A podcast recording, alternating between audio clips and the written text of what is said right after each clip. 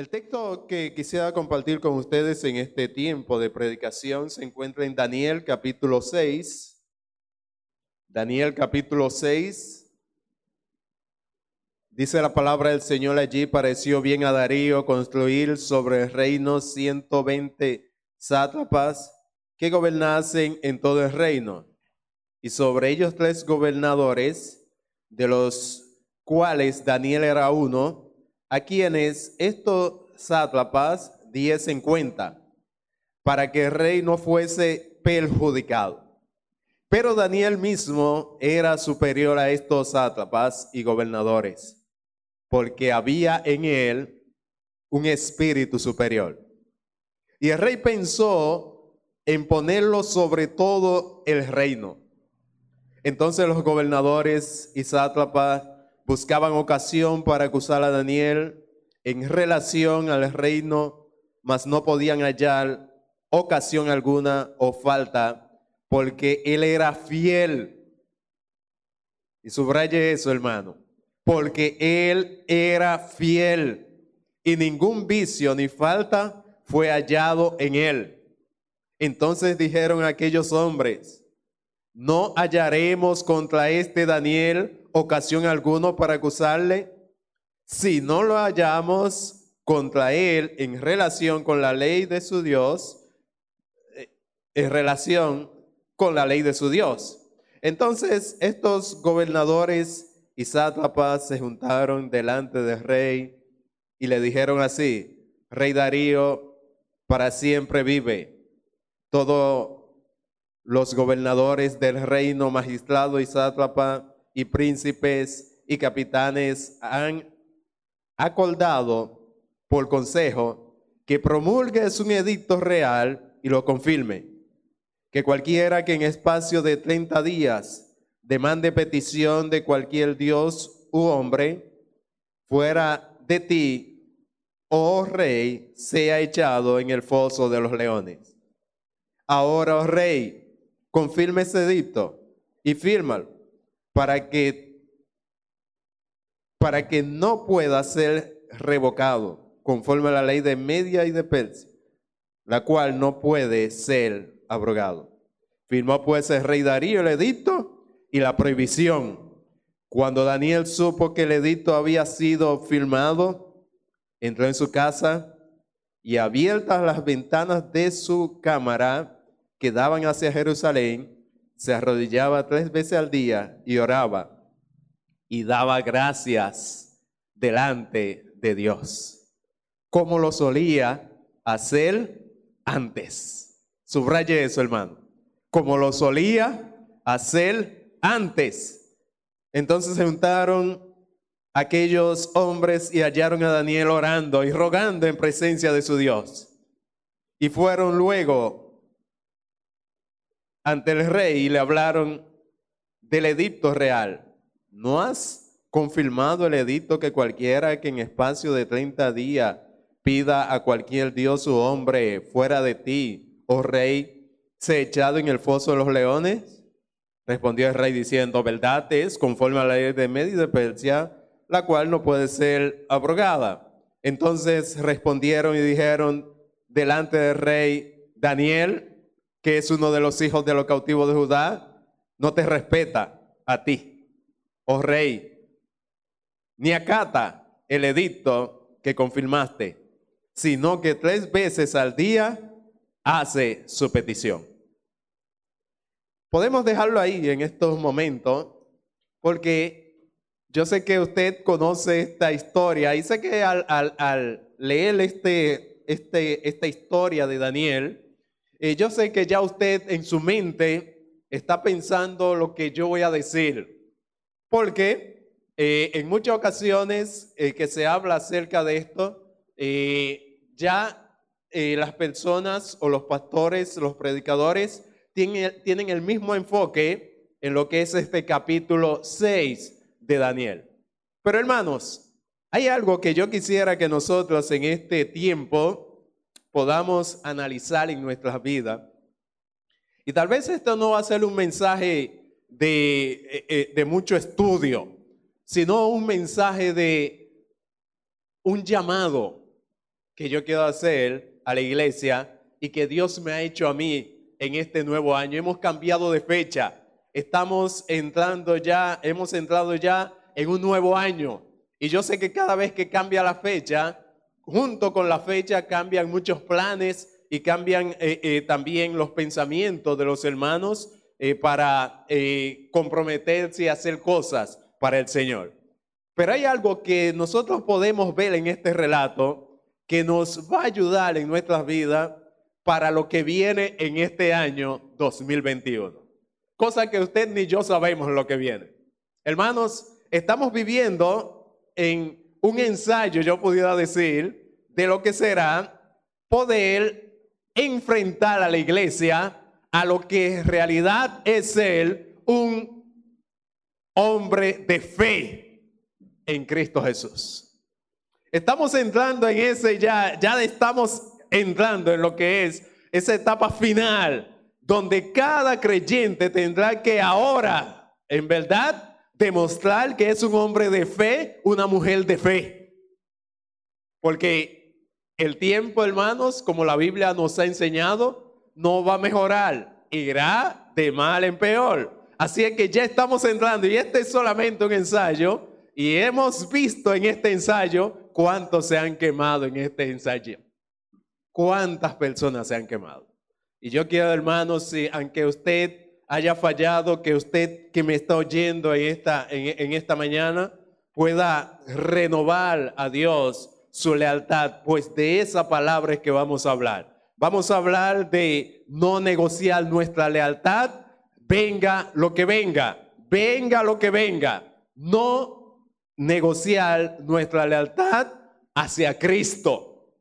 Miren, hermanos, cuando hablamos de lealtad, yo sé que aún uno de los eh, animales que pensamos inmediatamente son los perros. Y pensamos, y muchas veces yo he oído personas diciendo, eh, los perros son más leales que las personas. Pues cuando está enfermo, cuando tal vez muere su, eh, su amo, su, el que lo cuida, el que le da su alimento, eh, ese perro tan leal, muchas veces eh, eh, lo hemos visto, y, estar en la tumba a ver si, si, si puede hasta morir con esa persona. Hermanos, el creyente debe de ser un hombre, una mujer leal a Cristo. Leal a Cristo. Y lo que nosotros estamos viendo aquí no es una simple historia de niño. Porque nosotros cuando leemos la historia muchas veces pensamos que son relatos que le damos a los niños y que los niños pueden aprender algunas cosas de ella. Hermano, estos son acontecimientos reales que pasó en la vida de hombres, pero hombres eh, como Daniel, un hombre de fe. Y nosotros podemos extraer de allí cosas para que nosotros podamos también imitar esa fe, esa confianza, esa lealtad de Daniel en su Dios.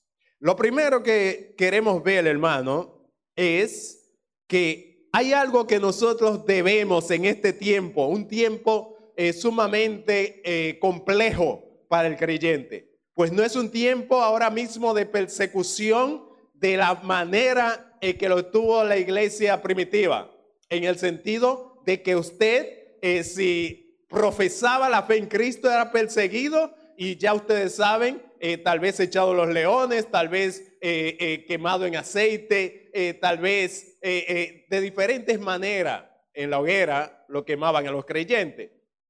no estamos viviendo en una persecución así. Es todavía más difícil la que estamos viviendo.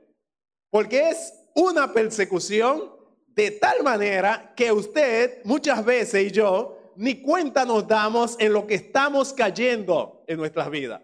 Pues es tan sutil que nos lleva a que nosotros, en vez de serle leal a Dios, le somos leal a otras cosas.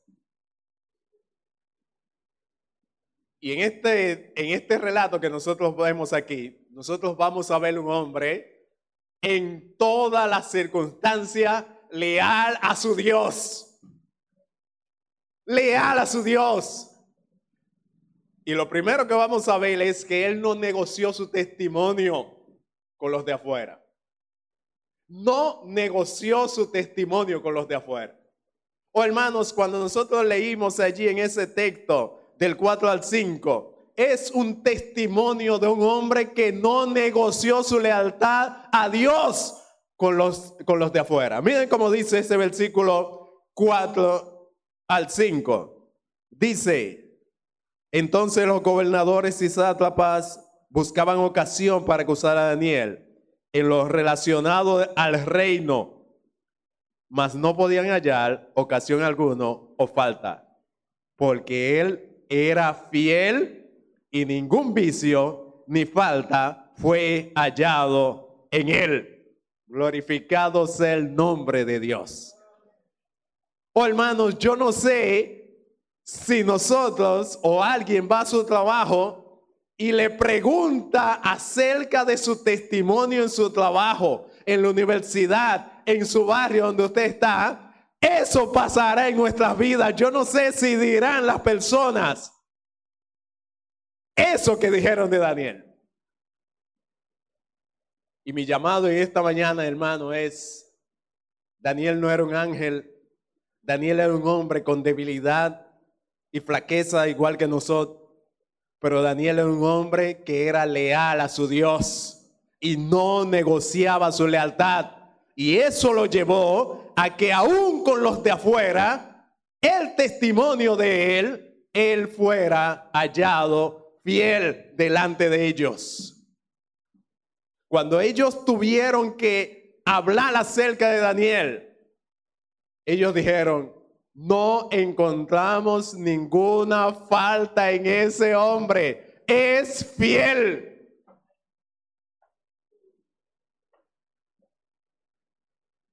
Oh, hermano, cuando yo estudiaba eso, yo decía, wow.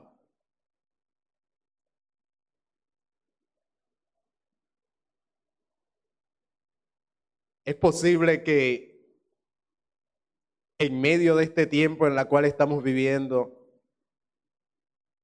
que todavía hayan hombres y mujeres de ese calibre. Todavía haya hombres y mujeres que sean fiel al Señor así. Y yo oraba al Señor porque yo decía, Señor, yo quiero ser uno de esos que queden así.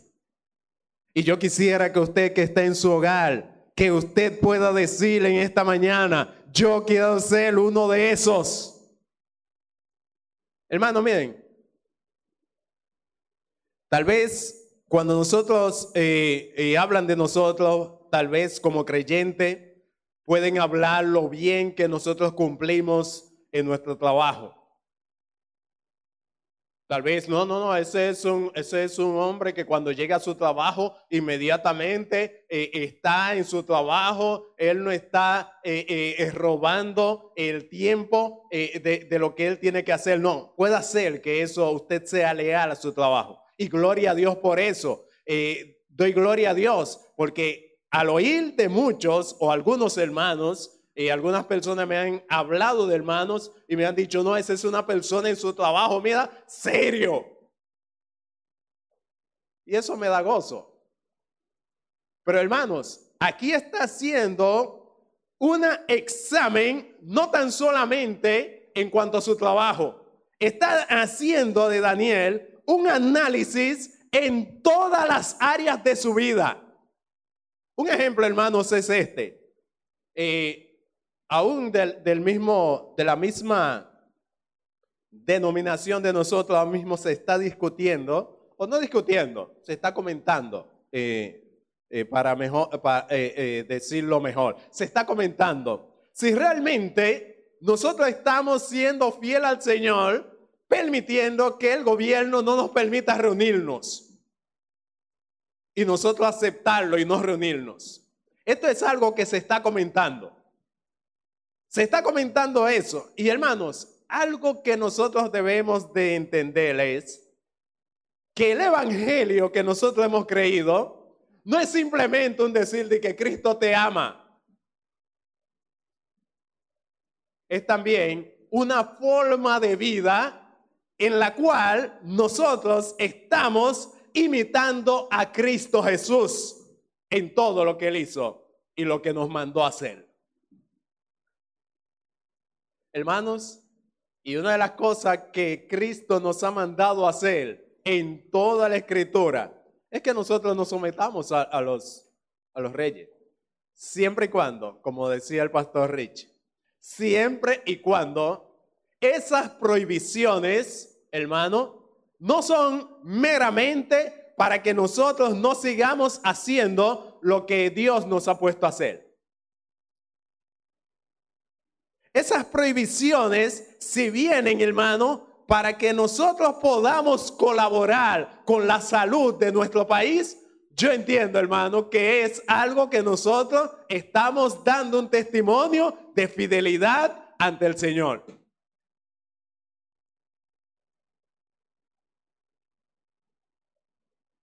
Ahora, esto es solamente un ensayo. Y yo entiendo yo no soy profeta ni nada de eso, pero yo entiendo que esto es también llevando a la iglesia ya a, donde Satanás no quiere ir llevando. Yo entiendo eso, hermano. Yo lo entiendo perfectamente eso. Y ya se está haciendo, ya se está acomodando, ya se están moviendo las fichas para que en cualquier momento ya comience a decir, ya no di que por salud ni nada de eso, sino porque tal vez la iglesia está diciendo algo que está molestando a un grupo y tal vez ya no digan, tienen que cerrar la puerta. Y ya estamos acostumbrados a cerrar la puerta. Ya no están llevando a, a que eso sea algo normal en nosotros. Pero hermanos, debemos de poder evaluar sabiamente, porque esto es lo que Cristo nos enseñó, poder evaluar sabiamente lo que debe ser dado a César y lo que debe ser dado a Dios.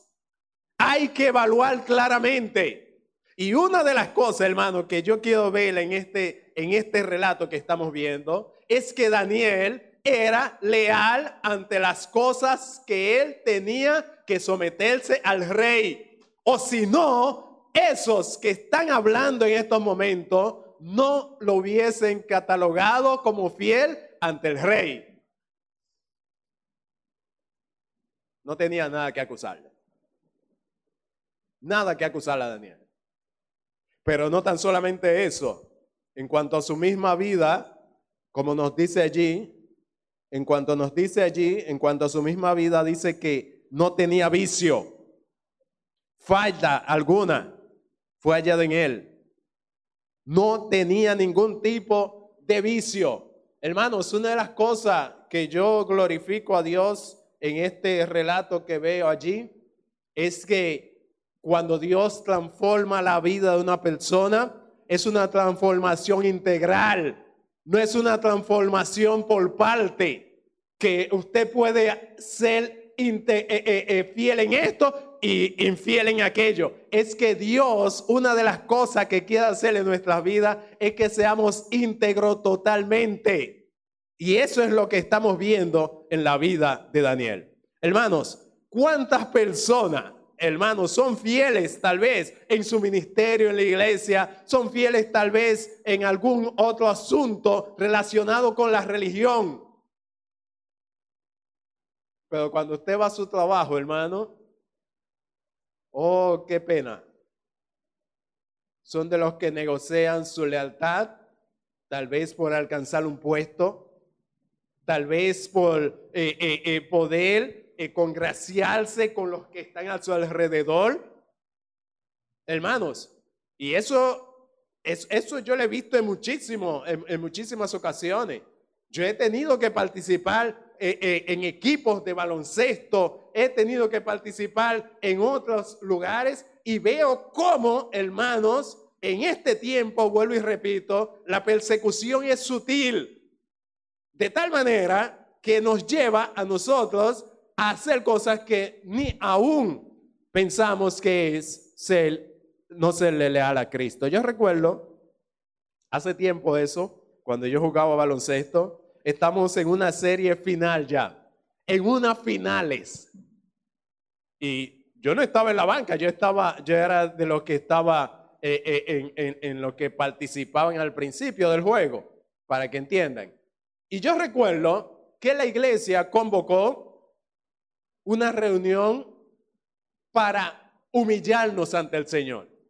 Hermanos, si el día que lo convocó, ese día me tocaba el último juego de las finales.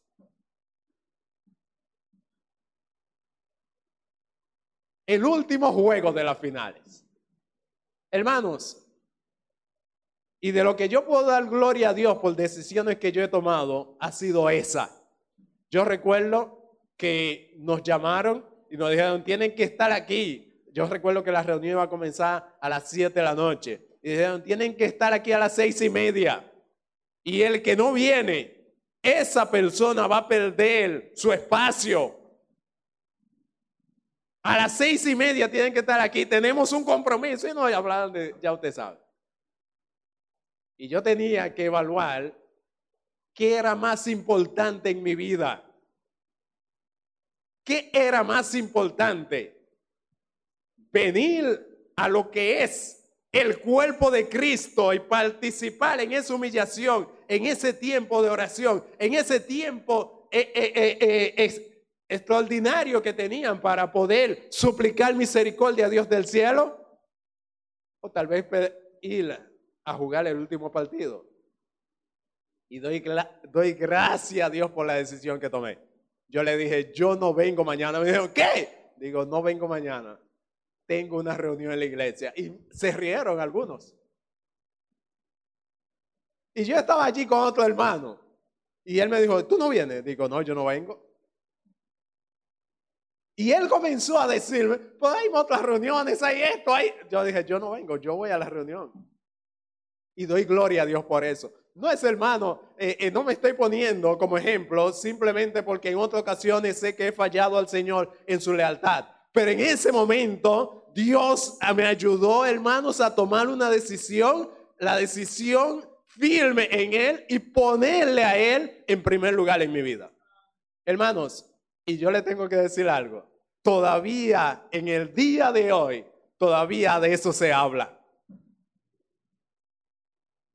¿Usted sabe qué pasó, hermano? Vengo yo a la reunión, nos humillamos delante del Señor y clamamos al Señor, eh, oímos información y todas esas cosas.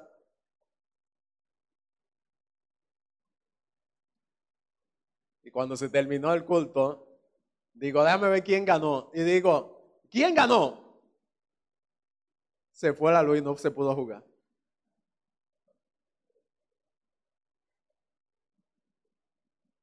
Hermanos, y eso, eso, cuando, cuando yo oí eso, se me engrifó todo lo. Digo, wow, Señor. Qué bueno es ser fiel al Señor. Dios es fiel. Hermanos, y eso me ha ayudado a poder entender algo en mi vida. Y yo quisiera siempre poder ponerlo en práctica. No hay nada más importante que serle leal a Cristo. Y esto es lo que estamos viendo aquí. Todo lo que estamos viendo es alguien, un hombre con debilidades, pero que supo poner bien claro cuáles eran sus prioridades. Mi prioridad es Dios. Mi prioridad es serle leal a Dios por encima de cualquier cosa. Y hermano, esa prioridad se muestra en su testimonio, cómo vivía. Cómo vivía en cada, en cada cosa. Así que hermanos, la primera parte que yo quisiera llevar a su vida y a mi vida es que nosotros no negociemos nuestra lealtad a Cristo ni por un puesto más grande, como ahora mismo eh, eh, yo sé que tal vez cuántas trampas el diablo, el diablo presenta para esto. Mira, yo, eh, yo recuerdo, tú pudieras llegar a ser hasta, hasta el gerente de aquí, pero hay algo que, que yo veo que tú no tienes. Muchas veces yo veo que tú eres muy estricto en las cosas y tú tienes que saber que si, si de arriba mandan una orden de que eh, eh, no se ponga eso eh, en, la, en, la, en, la, en el informe. Yo veo que tú eres muy estricto para eso y, y, y, por eso es que tú tal vez no llegues a gerente. Y hermanos, hay muchos hermanos que negocian para poder escalar eso. Pero qué bueno sería si dice, bueno, eh, yo le agradezco que haya pensado en mí, pero usted tiene que saber que por encima de todas las cosas, yo quiero ser leal a Cristo. Y si no voy a llegar a ser gerente por eso, por no poner mi, mi por no negociar mi testimonio, yo estoy dispuesto a seguir en el mismo cargo y aún a perder el trabajo por serle leal a Cristo. Hermanos, ¿usted se cree que hay muchos creyentes así de esa manera? Nosotros pensamos que es la persecución de antes. Esta es todavía peor, hermano, que la persecución de antes. O cuántas personas veo yo, hermanos, en, en los estudios en la escuela, en las universidades, para ser leal a Cristo, no cometiendo fraude. ¿Usted se cree que eso es fácil cuando usted está ligado con los demás estudiantes? Que usted dice, eh, bueno, eh, yo lo siento mucho, yo ni hago chivo, ni tampoco permito que, se fijen de mí. Eh, ¿Usted se cree que eso es fácil, hermano? Eso no es fácil, porque las personas te van sacando inmediatamente de, de, su, de, de lo que es su, su, su, mundo. Te van sacando, te van sacando de allí, te van sacando y te van dejando aparte. Y, muchos creyentes no queremos pagar ese precio y negociamos entonces. Pero después, hermano, ahí están los testimonios. ¿Usted cree que yo voy a ser convertido? Hermano, sí, miren. Yo me gozo con esa palabra cuando los impíos lo dicen y hay personas que no. Cuando un impío dice, cuando un impío, un, no creyente dice, dice, es que los evangélicos no pueden hacer eso, yo me gozo. Yo me gozo. ¿Usted sabe por qué? Porque hemos llegado, ¿usted sabe qué? Un evangelio como se debe, porque ellos saben que no se debe vivir así. Eso está hablando de que ellos sí saben por lo que hemos predicado, cómo se debe vivir. Y yo me gozo con eso. Yo me gozo cuando ellos dicen eso. Hay personas que se enojan, yo me gozo. Digo, tú tienes razón, es así. Los creyentes somos diferentes en Cristo Jesús. Debemos de vivir así, así. Yo mismo le digo. Porque es así.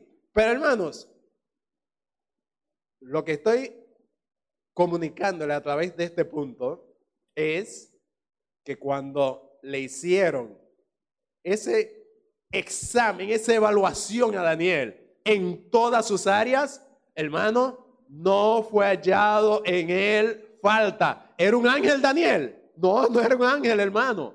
Era un hombre que decidió ser leal a su Dios y no negociarlo. Y es lo que yo le estoy proponiendo a la iglesia en esta mañana. Que seamos leal a Dios. Si, se nos da algo a administrar, hermano, que no seamos simplemente leal a la administración porque, porque queremos quedar bien. No, no, hermanos, que tenemos que ser leal a Cristo y eso nos va a ayudar a ser leal a nuestra administración. Porque siempre que Cristo nos guía, Siempre que Él nos dice algo es para que hagamos la cosa correctamente. Hermanos, donde quiera que estemos, en cualquier trabajo que tengamos que hacer, en cualquier asunto que debemos hacer, que nosotros podamos darle la prioridad a Cristo en nuestras vidas, ser leal a Cristo en nuestras vidas. Y que cuando las personas hablen de nosotros mal, lo hagan mintiendo. Ellos mismos, solamente por eh, traernos calumnia como le hicieron a Cristo, pero sabían en su interior que ese era un hombre santo de Dios, que ese era un hombre fiel a Dios. Y todo lo que estaban diciendo de Cristo era incierto. Y ellos mismos, su conciencia le decía que sí. Pero con tal de traerle a Cristo eh, eh, eh, tratar de insultar a Cristo, hacían eso, pero no porque su conciencia no le hablaba acerca de cómo era Cristo. Que Dios nos permita, en este primer punto, poder nosotros donde quiera que nos encontremos, hermano. Hermanos, donde quiera que nos encontremos, que nosotros podamos ser leal a Cristo en todos los lugares donde nos encontremos. No lo negociemos. No negociemos, hermano. Hermanos, si no negociamos ser leal a Cristo, ¿usted sabe quién va a salir beneficiado? Usted y yo. Usted y yo. Que Dios nos ayude en este primer punto. La segunda cosa, hermano, es que no debemos negociar nuestra, eh, nuestra lealtad a Cristo aun cuando nuestra vida esté en peligro. Ya la cosa se está poniendo un poquito más difícil. Ya ahora voy a entrar en un punto sumamente difícil. Porque esto suena fácil en lo que escribí. Ahora, en la práctica, hermanos, es donde nosotros debemos demostrar que nosotros somos leales a Cristo, aunque nuestra vida, aunque nuestro trabajo, aunque cualquier situación de nuestra vida emocional sea afectado por serle leal a Cristo. Y miren lo que pasó. Porque no basta solamente usted pensar que porque usted es leal, ya todo va a salir como algunos dicen viento en popa, que solamente usted pedirá y todo saldrá bien. Si leemos el versículo 6 al 9, veremos que no será así. Veremos que nosotros tenemos un enemigo que se llama Satanás. Y cuando vimos en Apocalipsis, yo le decía, hermano, que algo que Satanás va a hacer en la vida de cada uno de los creyentes que quieren ser leal a Dios es buscar la forma de cómo causarle que eso no suceda. Porque el diablo sabe que el testimonio de una persona fiel a Cristo es el testimonio que indica que todavía Dios está vivo, salvando y cambiando personas. Y Satanás se opone a eso, a que las personas no vean eso. Así que siempre usted puede ver en la vida de personas que quieren vivir una vida leal a Dios, usted verá eso. Miren ahora, para que usted vea. Versículo 6. Entonces estos gobernadores y sátrapas se juntaron delante del rey y dijeron así, Rey Darío, para siempre vive. Todos los gobernadores del reino, magistrados, sátrapas, príncipes y capitanes han acordado por consejo de que promulgues un edicto real y lo confirmes y que cualquiera que en espacio de 30 días demande petición de cualquier dios u hombre fuera de ti, oh rey, sea echado en el foso de los leones. Ahora, oh rey, confirme el edicto y fírmalo para que no pueda ser revocado conforme a la ley de Media de Persia, la cual no, no se puede ser abrogado. ¿Y qué pasó? Firmó pues el rey el edicto de prohibición. Así que hermanos, aquí está ahora la prueba de negociación de un hombre que ha dicho que Dios es lo principal en su vida. Ahora está, ahora hermanos, está, está siendo probado si ese hombre de verdad, Dios es lo más importante en su vida. Hermanos, y tengo que decirle, eso va a pasar en su vida y en mi vida también. Dios va a probar Dios va a permitir que nos prueben a ver si es verdad que lo que nosotros decimos de Cristo es real en nuestras vidas diarias. Oh, hermanos, la historia lo que nos cuenta es esto. Estos gobernadores, magistrados y todo hicieron un plan, hermano, mire, un plan diseñado satánicamente, hermano, usted sabe cómo, mire, casi perfecto, como dirían, crimen casi perfecto. No había forma de escaparse de ahí. En primer lugar, lo primero que hicieron fue que le subieron el ego a un hombre pagano. Se lo subieron a lo máximo. Todo eso para hacer su trampa. Queremos que todas las peticiones se te hagan solamente a ti en espacio de 30 días, porque tú eres lo máximo que existe, tú eres lo más grande. Y el ego, yo me imagino el pecho así, mire, el ego se le subió, no pensó en nada más. Y dice la Biblia que lo firmó inmediatamente. Eso le subía su ego y su orgullo a todo lo que quiere el hombre sin Dios. Y tengamos cuidado si eso nos puede pasar a nosotros. Que nos suban el ego y usted sea confundido por eso. Cuidado con eso. Cuidado, cuidado hermano. Jóvenes eh, que me están escuchando, espero que haya jóvenes escuchándome. Hay muchachas que Satanás utiliza que le va a subir el ego. Wow, yo no sabía que tú estabas tan fuerte. Yo no sabía que tú te veías tan bien. Mujeres que están diseñadas por Satanás. ¿Usted sabe para qué? Para eso. Están diseñadas para eso diseñada estructuralmente, diseñada, capacitada, con una capacidad tremenda. Wow, yo no sabía que te veía tan bien. Y eso no puede ser tan solamente a los jóvenes, eso puede ser a cualquier hombre que está escuchando. Subirle el ego y decirle, qué bien te ves. Oye, eh, yo con un hombre así como tú, oye, yo no dejaría. Y su ego ah, le sube. Tengamos cuidado, tengamos cuidado, tengamos cuidado. Siempre, hermanos, debemos llevar todas las cosas hacia Cristo. Hacia Cristo. Le dicen así, usted le dice, la gloria es para Cristo, a quien yo sirvo, y solamente a Él. No es para hombre ni nada, sino para Cristo. Estoy fuerte para Cristo. Me veo bien para Cristo. Me veo, hago esto para Cristo. Hermano, este no este no es el evangelio que se está diciendo en estos días.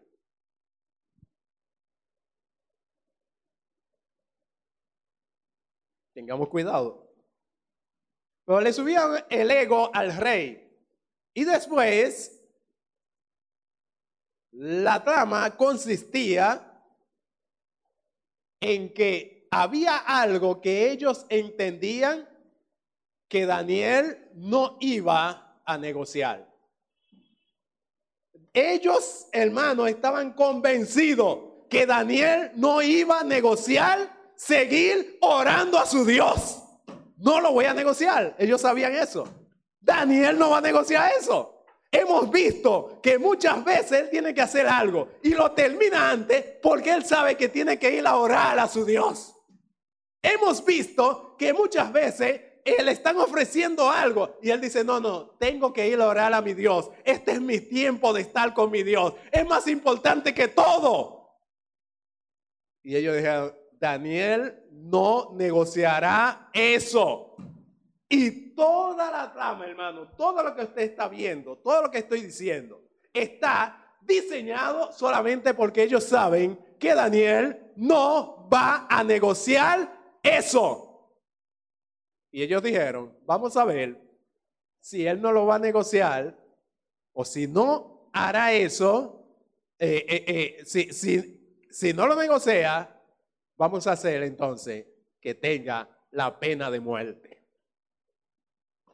Eso es lo que le están condenando. Pero una pena de muerte terrible. Terrible, hermanos. Terrible. Todas las muertes son terribles, pero esta es una pena de muerte terrible, porque es lento y doloroso. Lento y doloroso. Se ha echado al foso de los leones. Oh, hermanos, ¿Cuántas veces, tal vez, si nos llegara a nosotros algo así, nosotros comenzaríamos a negociar con esto? ¿Cuántas personas han negociado lo que es en esta pandemia? Su lealtad a Cristo. O eso, eso da pena, eso da mucho dolor saber que muchos creyentes han negociado su lealtad a Cristo porque entienden que su vida está en peligro.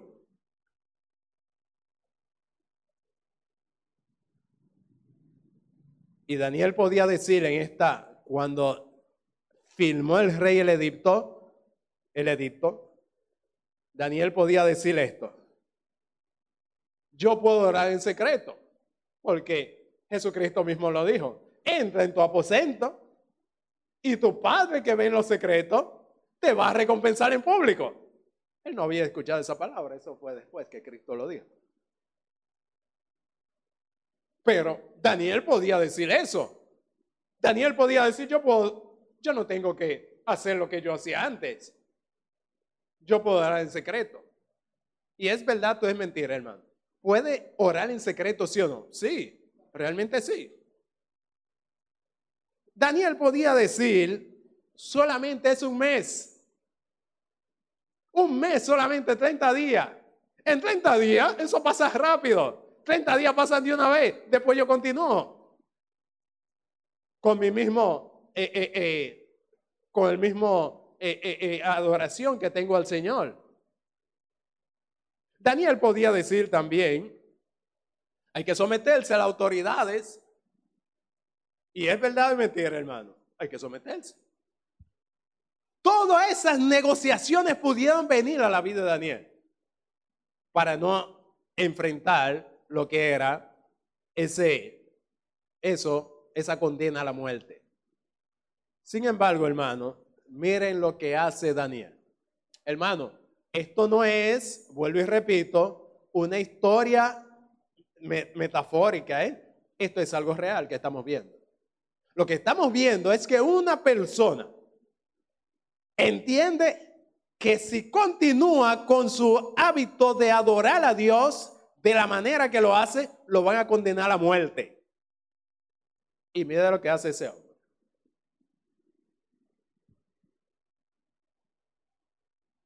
Versículo 10.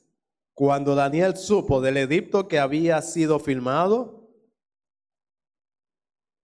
entró en su casa y abiertas las ventanas de su cámara que daban hacia Jerusalén, se arrodillaba tres veces al día y oraba y daba gracias delante de Dios como lo solía hacer antes. Glorificado sea el nombre de Dios.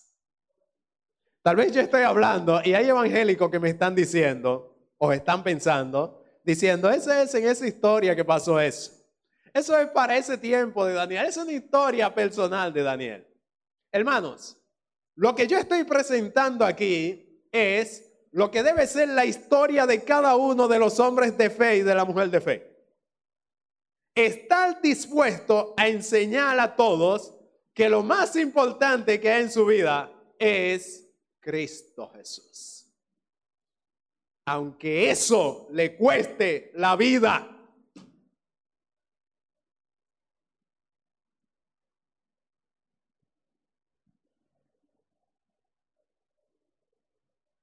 Hermanos, lo que estoy diciendo es,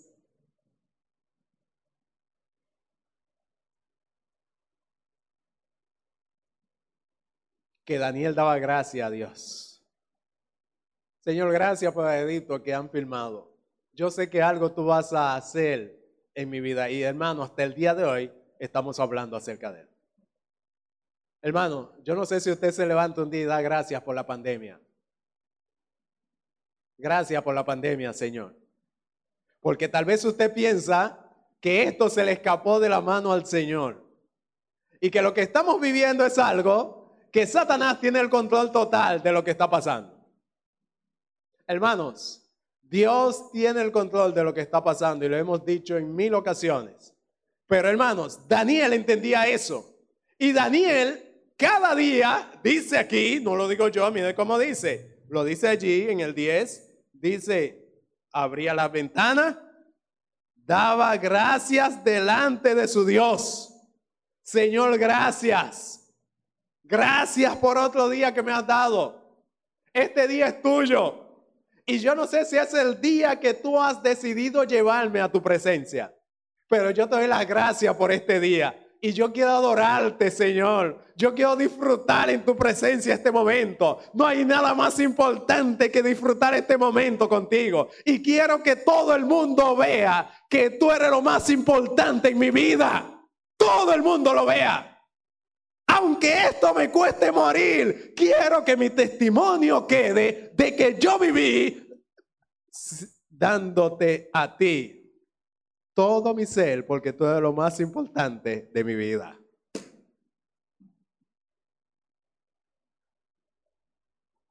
Así que abría su ventana, dice la Biblia. Y allí tenía ese tiempo con su Dios. Ese tiempo de poder orar por Jerusalén. De poder orar por esa, esa, esa, esa promesa que Dios había, había dado de que iba a ser restaurado Jerusalén otra vez y que era una costumbre de los creyentes poder dar gracias, poder pedir a Dios por Jerusalén. Y Daniel dijo, no existe cosa alguna que sea más importante para mí que poder estar en este tiempo con mi Dios. No hay, no hay nada más importante. No hay nada más importante. Oh, hermanos, esta pandemia me ha enseñado y me está enseñando muchas cosas. Aunque me ha enseñado a valorizar la vida, me ha enseñado que nuestra vida Dios está en control de ella. Porque tal vez usted pensaba, como muchos, que lo único que está matando ahora es la pandemia. Y ahora lo que más yo veo muerte es infarto, trombosis, cáncer. Y nosotros pensamos que es la pandemia que está matando a todas las, a las personas.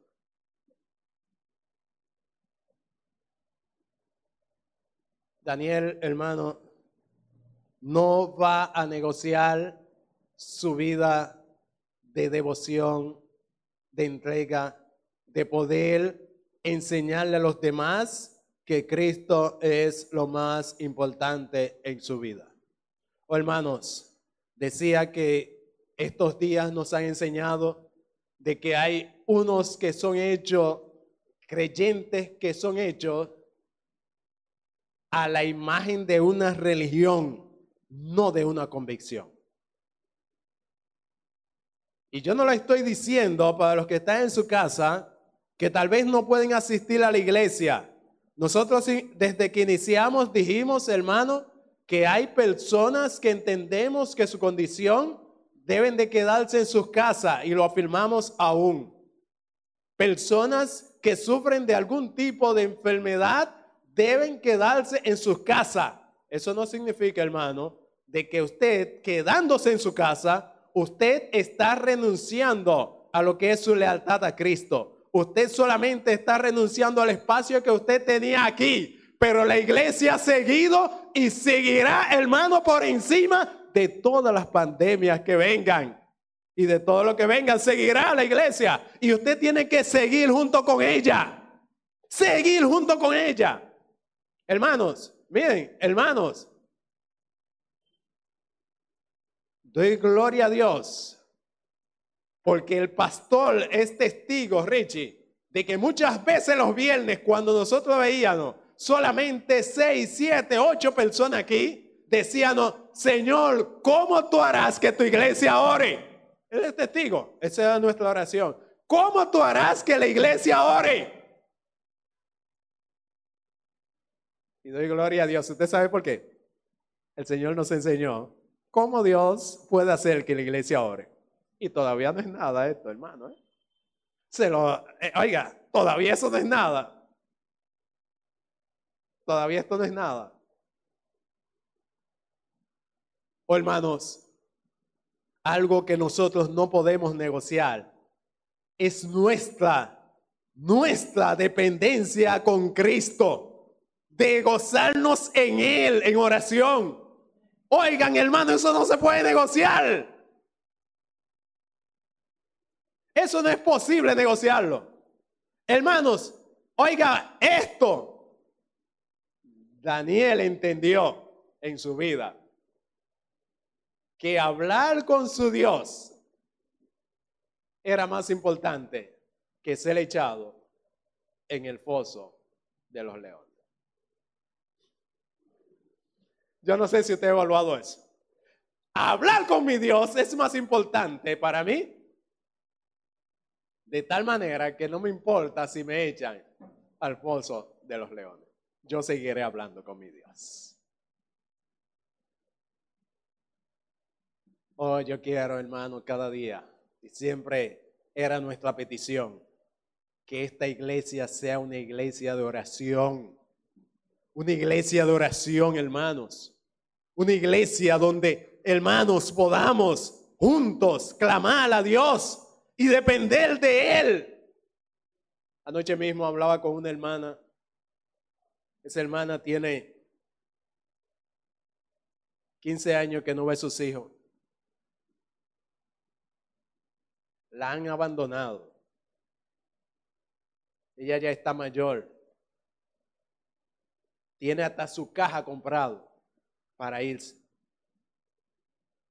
Y ella lo único que quiere es que sus hijos la llamen un día. Y yo sé que cuando eso ocurra ya tal vez ella va a morir de emoción. Y anoche yo hablaba con ella y le decía, hermana, vamos a orar por eso al Señor. Vamos a presentar esos hijos en oración. Y vamos a pedirle a Dios que mueva los corazones de esos hijos y que le permita a usted, antes de irse, que usted pueda otra vez esa relación con sus hijos que se rompió, volverlo otra vez a formar y usted haga lo que tenga que hacer para eso. Y hermano, yo estoy clamando a Dios y quiero que la iglesia ore a Dios por eso por esos hijos de ese hermano. Ya tiene casi llegando a los 90 años y 15 años sin ver sus hijos. Lo único que tiene, no conoce sus nietos ni nada de eso. Y es algo triste para cualquier madre, me imagino yo, yo no soy madre, pero eh, yo que soy padre, me imagino lo triste que sería eh, vivir así, eh, sabiendo que uno con hijos no puede ni aún tener relaciones con su nieto ni nada de eso. 15 años sin verlo. Hermanos, como iglesia, yo quiero que nosotros oremos por ese hermano. Y yo quiero que nosotros le digamos al Señor, Señor, concédele a esa hermana esa petición de su corazón de que esos hijos puedan, aunque sea llamarla ahora en Año Nuevo. Yo le pongo hasta, al Señor, eh, eh, eh, pero el Señor que lo haga cuando quiera. Porque qué bonito hubiese sido si ahora en este año, en este año nuevo comenzando, la llaman y la saluda y le dice, oh, eso sería algo tremendo para ese hermano. Pero hermanos, lo que le estoy invitando es a que nosotros entendamos, porque tal vez esta pandemia, al igual que como los 30 días que se le dio para eso, tal vez esta pandemia va a pasar. Tal vez va a pasar esta pandemia. Tal vez. Pero aunque pase esta pandemia, hermano, que esta iglesia haya hecho en este tiempo un compromiso de ser una iglesia de oración al Señor. Una iglesia, hermano, que cuando nos pongamos de rodilla ante Dios, San Pedro pueda temblar como tembló allí, cuando los hermanos de allí de primitivos oraron al Señor. Porque hay un pueblo orando a Dios. Y que nosotros podamos tener eso, hermano. Usted sabe cómo que, cómo, oiga, hermano, que estamos dispuestos hasta morir por tener esa relación con nuestro Dios de dependencia a Él.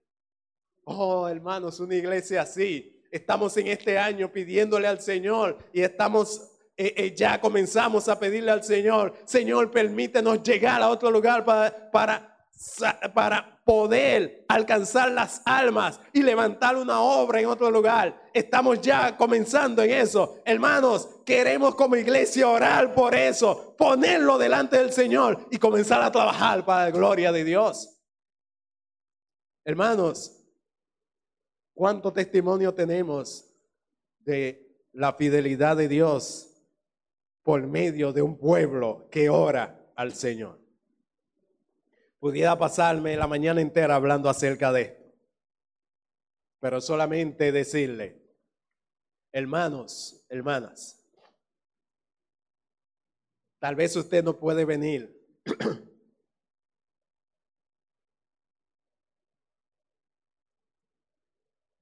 Pero no pierda la comunión con la iglesia.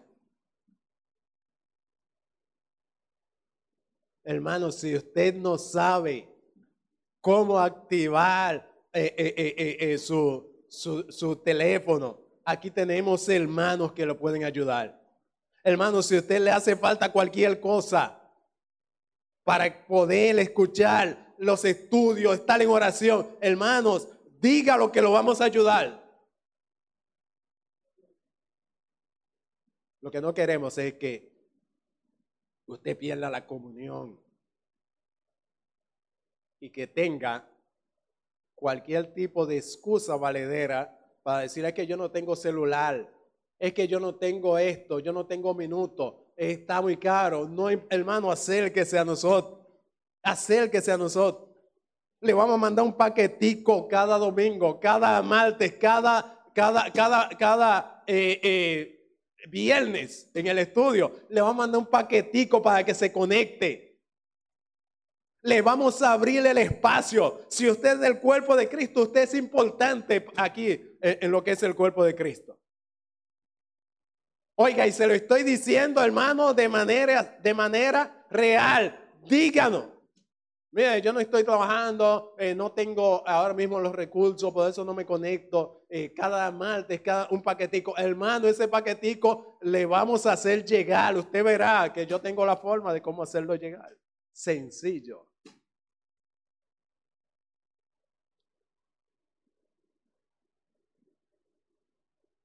Pero todo es si realmente usted quiere ser leal a Cristo. Si usted tiene esa, es, ese deseo en su corazón de, de ser leal a Cristo. Y si es leal a Cristo, será leal a la iglesia. Porque es la iglesia de Cristo. Si usted es leal a Cristo, usted no puede vivir su vida solo. Porque es que esta iglesia es de Cristo. Y Cristo fue que dijo, que donde están dos o tres reunidos en mi nombre, ahí estoy yo en medio de ellos. Nunca eh, eh, lo puso de manera individual la iglesia. Lo puso de manera colectivo, por lo menos dos. Reunidos en su nombre. Yo estoy allí en medio de ustedes. Hermanos, hermana que me está escuchando, que tal vez hoy se conectó, pero que los martes ni lo, nada, no está en, en comunión de ninguna forma con la iglesia. Hermana, esta iglesia no es de Richie. Esta iglesia es de Cristo. Y si usted pertenece a Cristo y pertenece a la iglesia, usted como parte del cuerpo de Cristo tiene que estar en comunión con Él, con Cristo por medio de su iglesia.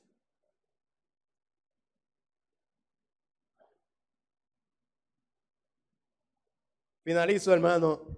Quería ser breve. Qué difícil es, pero espero que usted no se, no se deje, no se deje eh, poner trampa de Satanás y que eh, eh, ya esté cansado. Escuche este último punto y después si está cansado, vaya, que hoy es a las 12, acuéstese hasta, haga lo que usted quiera, que nadie va a salir aparte hoy.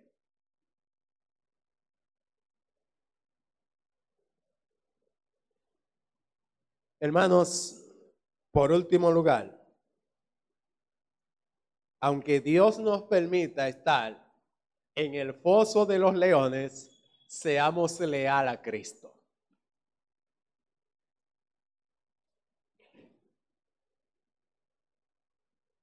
Tal vez no entendió eso. Lo repito de nuevo. Aunque Dios nos permita estar en el pozo de los leones, seamos leal a Cristo. Hermanos, yo no sé si cuando usted lee la historia, usted no nota algo. Y es que Dios no libró a Daniel de ir al foso de los leones, un hombre fiel, leal a él. Dios no evitó eso. Hermano, a Daniel lo echaron en el foso de los leones.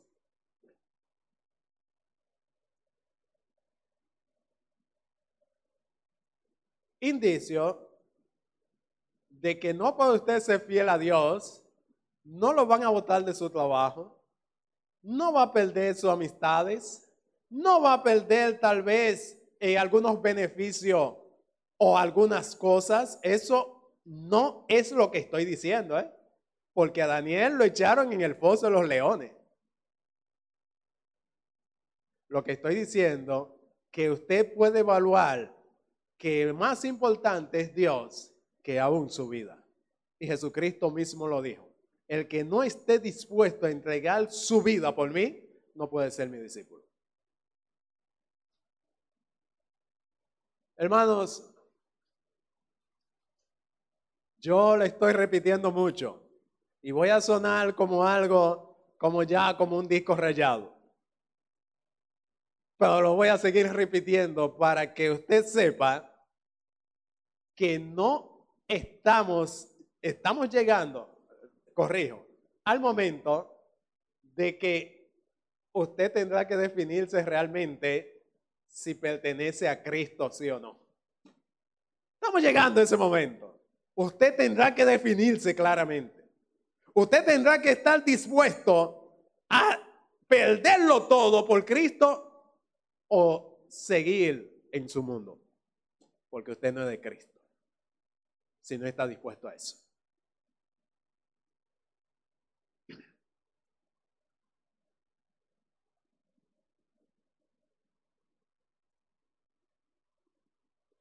me gocé con una hermana. Ella me dijo que iba a renunciar. Ella lleva años estudiando. Años estudiando, muchos años estudiando.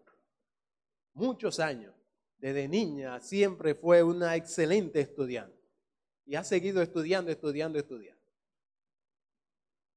Y ella me decía que ella estaba dispuesta a renunciar a todo esos logros que ha tenido, su carrera tiene tres,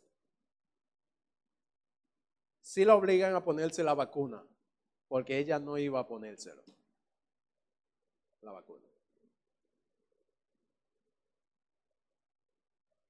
Y aún iba a renunciar a su ciudadanía americana para no tener que irse. Renunciar a todo. Me dijo.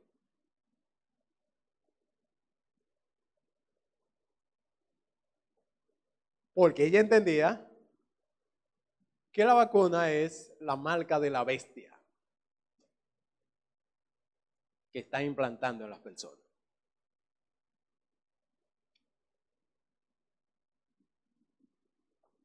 Y no voy a entrar en discusión acerca de la vacuna ni nada de eso. Lo que sí quiero llamar la atención es a ver cómo ella estaba decidida a renunciar a todas las cosas a todo, todo su tiempo, toda su carrera, todo, con tal de, que no, de no ser, eh, si eso era la marca de la bestia, recibirlo.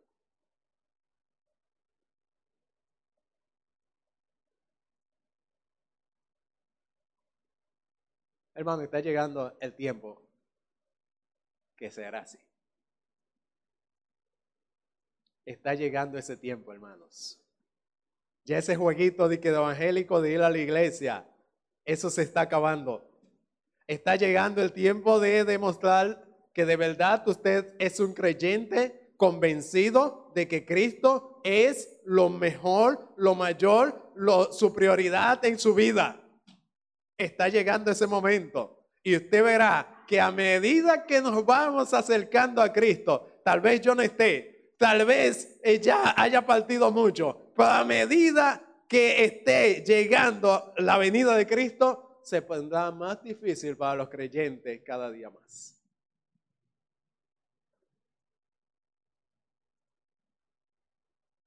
Es necesario, hermano, que nosotros, a pesar de aquí está diciendo Daniel, no importa que me echen al de los leones.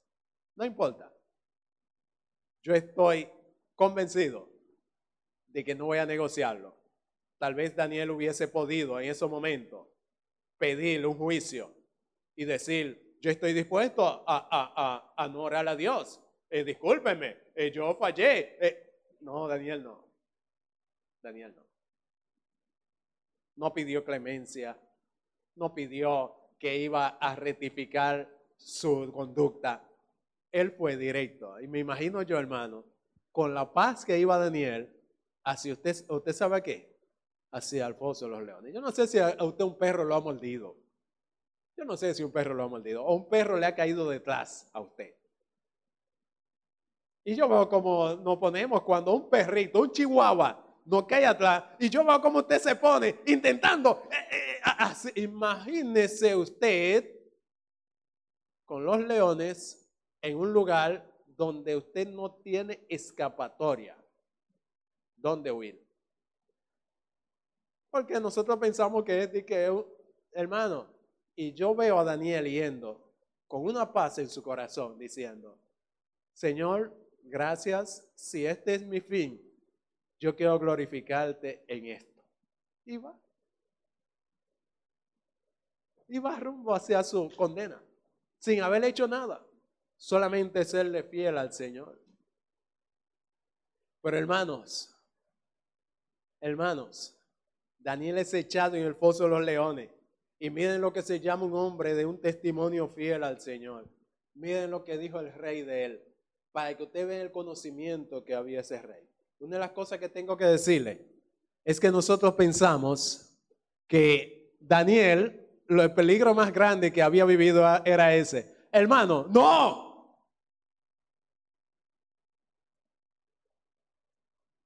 Haber convivido con los impíos durante casi setenta y pico de años era más peligroso que esos leones. Porque ellos fueron que clamaron para que él estuviera allí. Y muchas veces nosotros nos equivocamos de eso. Hermanos, eso es lo que es ese cortico, yo le estoy diciendo para que usted analice esto. Hermano, esta pandemia no es más peligroso que cualquier otra, otra enfermedad. Un cáncer es lo mismo. Y Dios nos ha librado durante mucho tiempo. Para su gloria. Un infarto es fulminante muchas veces más peligroso que, que esto. Y Dios nos ha librado. Oh, hermano, lo que estoy diciendo, escuche esto, que eso casi nunca analizamos. Este Daniel llevaba más de 70 años allí. ¿Y usted sabe qué? Hermano, él sabía que Dios lo había librado de tantas cosas que él dijo, si no me libra de este, es porque es su voluntad. Porque Dios me ha librado de tanta fiera. Y hermanos, yo no sé si usted ha pensado en eso. Hermano, el peligro no es la pandemia solamente. El peligro que nosotros tenemos es esta delincuencia que hay en este país. Y usted ni, ni cuenta se está dando de eso, porque no le ha tocado a su puerta. Pero estamos viviendo en una delincuencia, hermano, terrible que si las personas saben que usted tiene algo, intentarán quitárselo. Y Dios no ha librado. Dios no ha librado. Dios no ha librado, hermano. Dios, hermano, venía el, venía el que atraca y usted venía saliendo tal vez de la iglesia y ya él venía ahí. Y usted sabe tal vez lo que Dios hizo, que Dios hizo que doblara esta calle. Usted se cree, hermano y hermana, que el peligro es la pandemia solamente. Oh, hermano, eso es lo que está diciendo Daniel. Yo llevo 70 años sufriendo diferentes tipos de peligro y Dios me ha librado de cada uno de ellas. El apóstol Pablo lo dijo.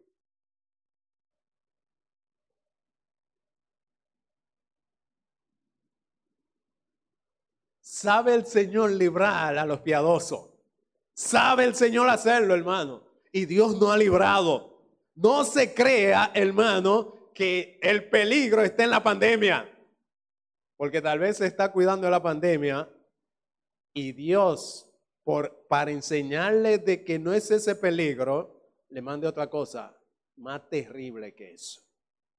Unos atracadores que con un disparo le quitan la vida a cualquiera por un celular. Y nosotros estamos viviendo en este mundo así. En este mundo de peligro estamos viviendo. En un mundo peligroso, lo dijo el Señor, que íbamos a vivir. Tiempos peligrosos, porque habrán hombres amadores de sí mismos, ávaros, vanagloriosos, soberbios. Esos son más peligrosos que la pandemia, aunque usted no lo crea. Usted dice que no. Quiera Dios que los siga librando. Y pedimos que nos libre cada día y que nos apartes del mal. Porque hermanos, hay unos jóvenes, hay unos jóvenes que cuando quieren fumar droga, hermano, no le importa ni a su mamá. Si tienen que arrancarle la cabeza, se lo arrancan a su mamá, porque tienen que ir a su vicio. Y nosotros estamos en este mundo con ese peligro. Y Dios no ha permitido a mí llegar a cincuenta y pico de años librándome de todo ese peligro.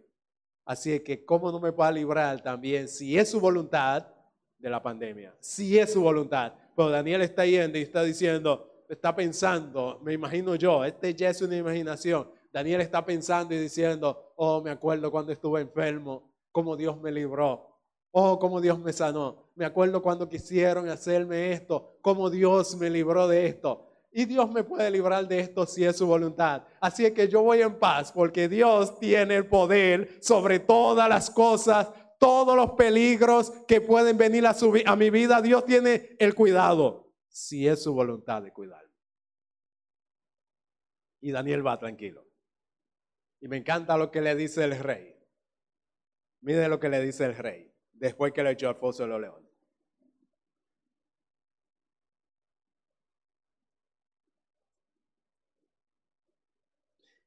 El rey pues se levantó muy de mañana y fue versículo 19, y fue apresuradamente ante el foso de los leones.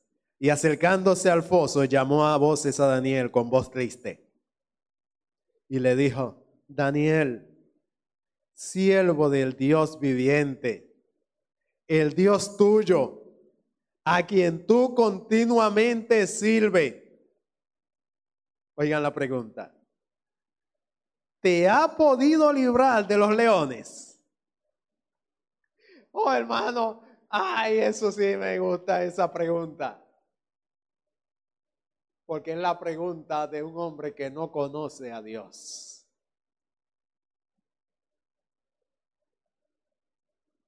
Ay, yo se lo pregunto a ustedes, hermano.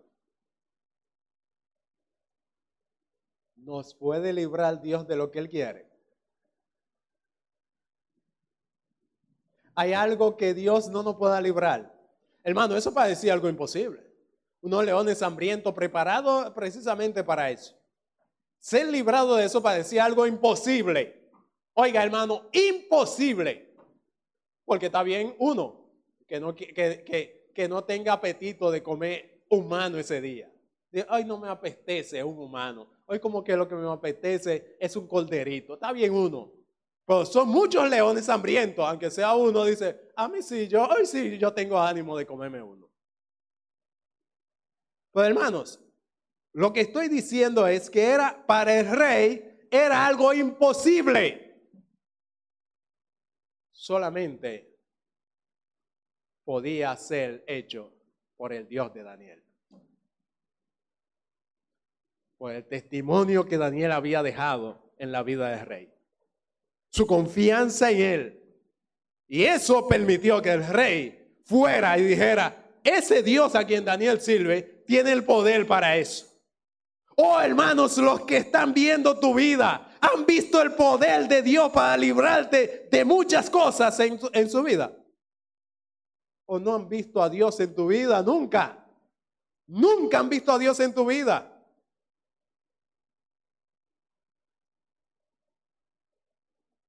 Este hombre vio que Dios era lo más importante en la vida de Daniel. Y le dijo, el Dios a quien tú continuamente sirve, ¿te ha podido librar de, de, los leones?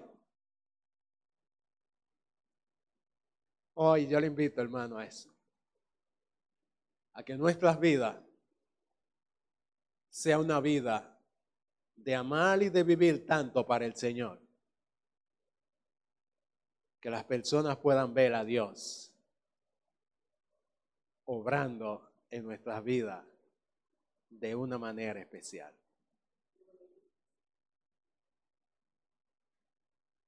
Oh, que las personas puedan ver eso en nuestras vidas.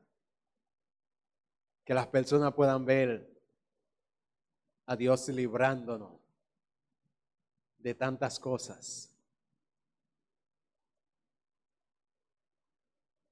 Y la respuesta de Daniel fue finalmente,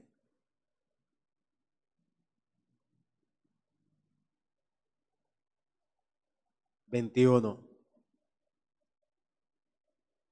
Oigan como dice Daniel, oh rey, vive para siempre. Usted ve, hermano, que en Daniel no hay ningún tipo de rencor. Después que lo echan ahí y van y que te pudo salvar, él lo podía salvar, hermano. Lo único que tenía que hacer era perder su orgullo de rey y decir me equivoqué. Yo no voy a condenar a un inocente a la muerte, al igual que Cristo, Pilato. Pues no, lo echó. Pero cuando él va de mañana, Daniel podía decirle, usted es un abusador, yo le he servido todo el tiempo. Y No, hermano, miren cómo Daniel habla al rey. Vive para siempre, rey. Vive para siempre. Y dice Daniel,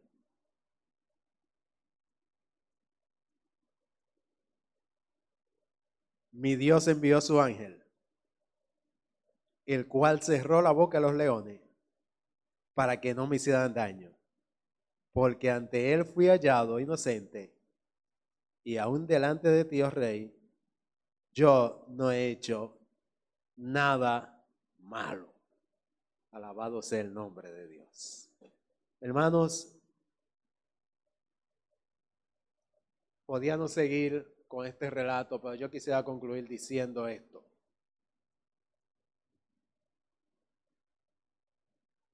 Dios tiene poder para librarnos de cualquier peligro y ya lo ha hecho en tantas ocasiones que no ha librado. Si usted tiene esa edad y yo tengo esta edad, ¿usted sabe por qué es? Porque Dios nos ha librado.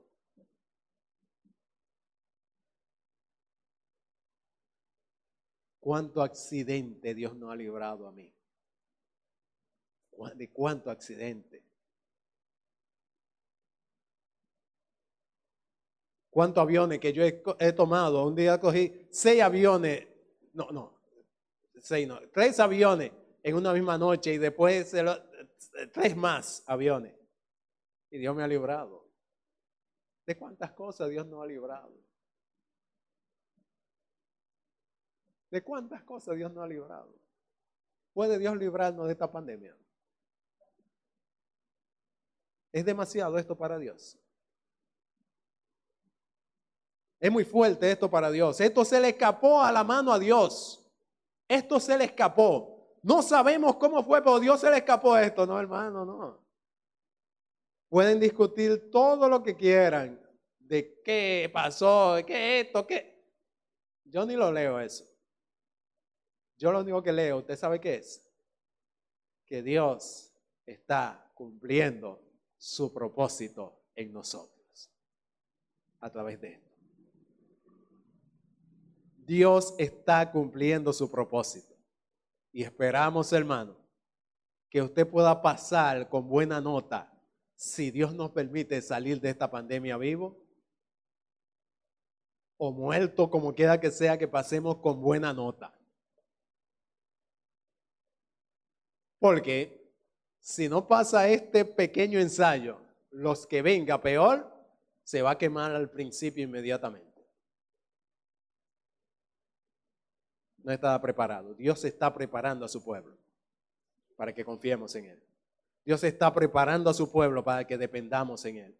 Dios está preparando a su pueblo para que entendamos que la iglesia no es simplemente cantar unas cuantas canciones los domingos. La iglesia es una vida de comunión con Cristo juntos como hermanos. Dios está preparando su iglesia para que nosotros podamos entender que por encima de todas las cosas que están en este mundo, la iglesia es de Cristo.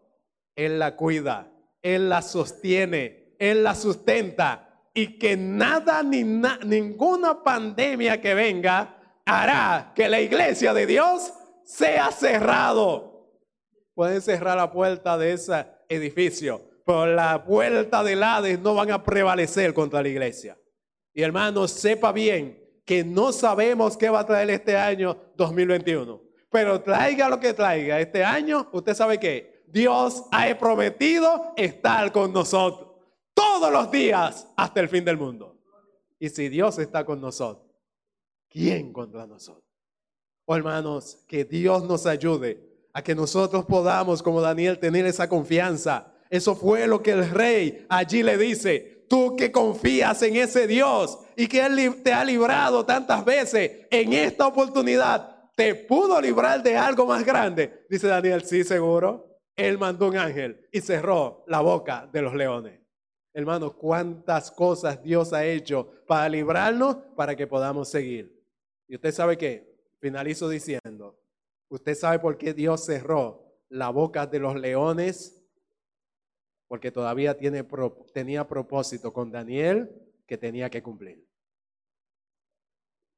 Mientras que usted y yo estemos en el propósito de Dios caminando, hermano, Dios no va a librar. Si no, pregúntele al apóstol Pablo.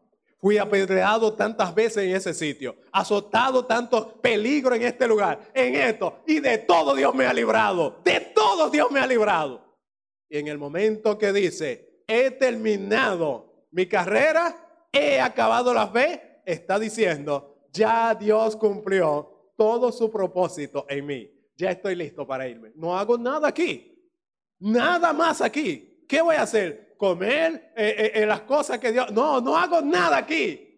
Así que hermanos, mantengámonos en el propósito de Dios, siempre predicando su palabra, siendo útil para Él, haciendo lo que Él nos dice que hagamos, porque dice también la Biblia que Jesucristo fue a buscar, y Él lo dijo, fue a buscar en un árbol fruto y no lo encontró. Y dijo, córtenlo Córtenlo. ¿Para qué? Eh, no, es, no es un árbol para traer belleza eh, eh, a, esta, a esta tierra. Es un árbol para producir fruto y no está produciendo fruto. Córtalo. Yo no sé si usted está entendiendo la metáfora.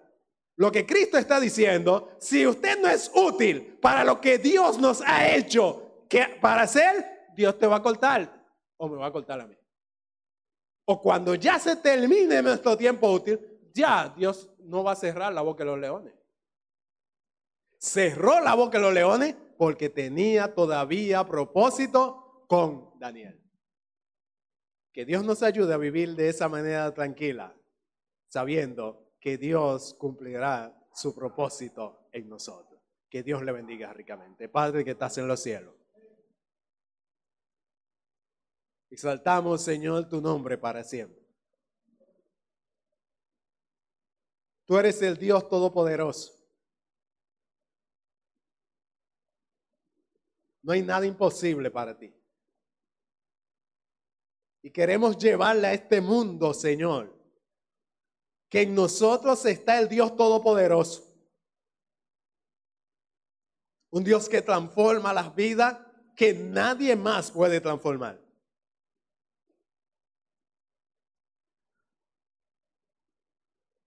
Un Dios que puede sanar de la manera que ningún doctor puede hacerlo.